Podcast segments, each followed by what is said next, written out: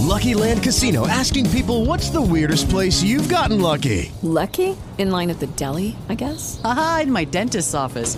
More than once, actually. Do I have to say? Yes, you do. In the car before my kids' PTA meeting. Really? Yes. Excuse me, what's the weirdest place you've gotten lucky? I never win and tell. Well, there you have it. You can get lucky anywhere playing at LuckyLandSlots.com. Play for free right now. Are you feeling lucky? No purchase necessary. Void where prohibited by law. 18 plus. Terms and conditions apply. See website for details. Hello, it is Ryan, and we could all use an extra bright spot in our day, couldn't we? Just to make up for things like sitting in traffic, doing the dishes, counting your steps, you know, all the mundane stuff. That is why I'm such a big fan of Chumba Casino. Chumba Casino has all your favorite social casino style games that you can play for free anytime, anywhere with daily bonuses. That should brighten your day a little. Actually, a lot. So sign up now at chumbacasino.com. That's chumbacasino.com. No purchase necessary. VGW Group. Void were prohibited by law. See terms and conditions. 18 plus. Saiba mais sobre as ocupações que estão acontecendo nas escolas do nosso país.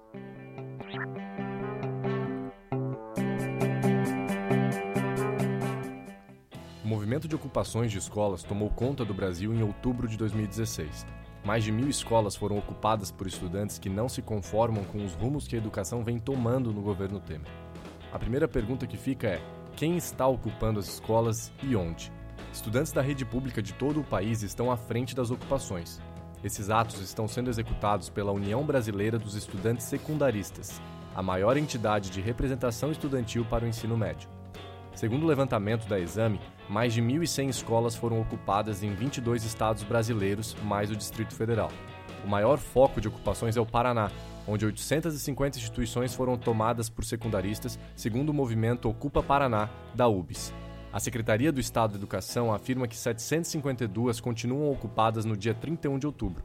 Estudantes começaram a tomar as escolas no último dia 6, mas o movimento pode terminar em breve, pois a Justiça determinou a reintegração de posse de algumas das principais escolas de Curitiba. Outra grande dúvida em torno deste tema é: o que pedem os estudantes das escolas ocupadas?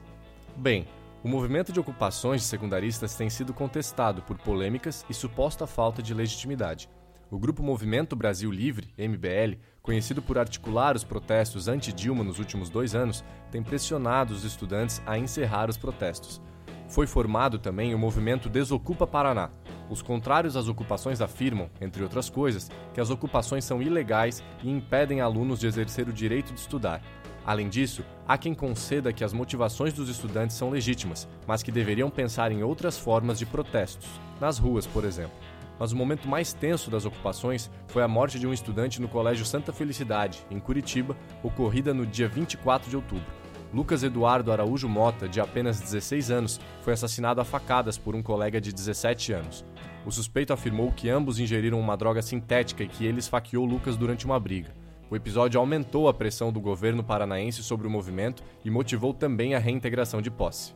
Vale lembrar que no início de 2016 nós também tivemos esses episódios de ocupação em escolas, principalmente com foco no estado de São Paulo.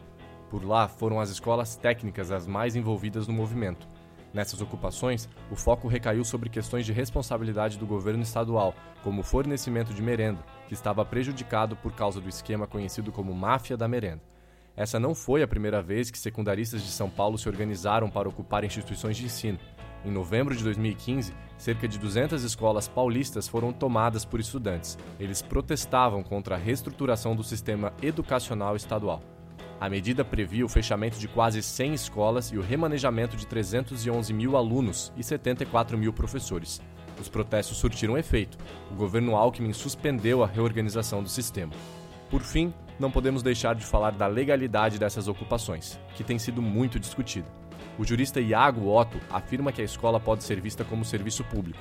Como tal, elas não poderiam ter seu funcionamento interrompido. Mesmo que garantido o direito à livre manifestação, as ocupações conflitariam com o direito à educação, garantido no artigo 6 da Constituição. Por outro lado, o Ministério Público do Paraná afirmou que as ocupações são legítimas. Ao justificar sua posição, o MP paranaense invocou o artigo 205 da Constituição Federal, que diz que a educação deve preparar para o exercício da cidadania, as ocupações, enquanto forma de protesto, seriam uma forma válida de prática cidadã para os alunos. Para saber mais sobre esse assunto e muitos outros, acesse o maior portal de educação política do Brasil, politize.com.br.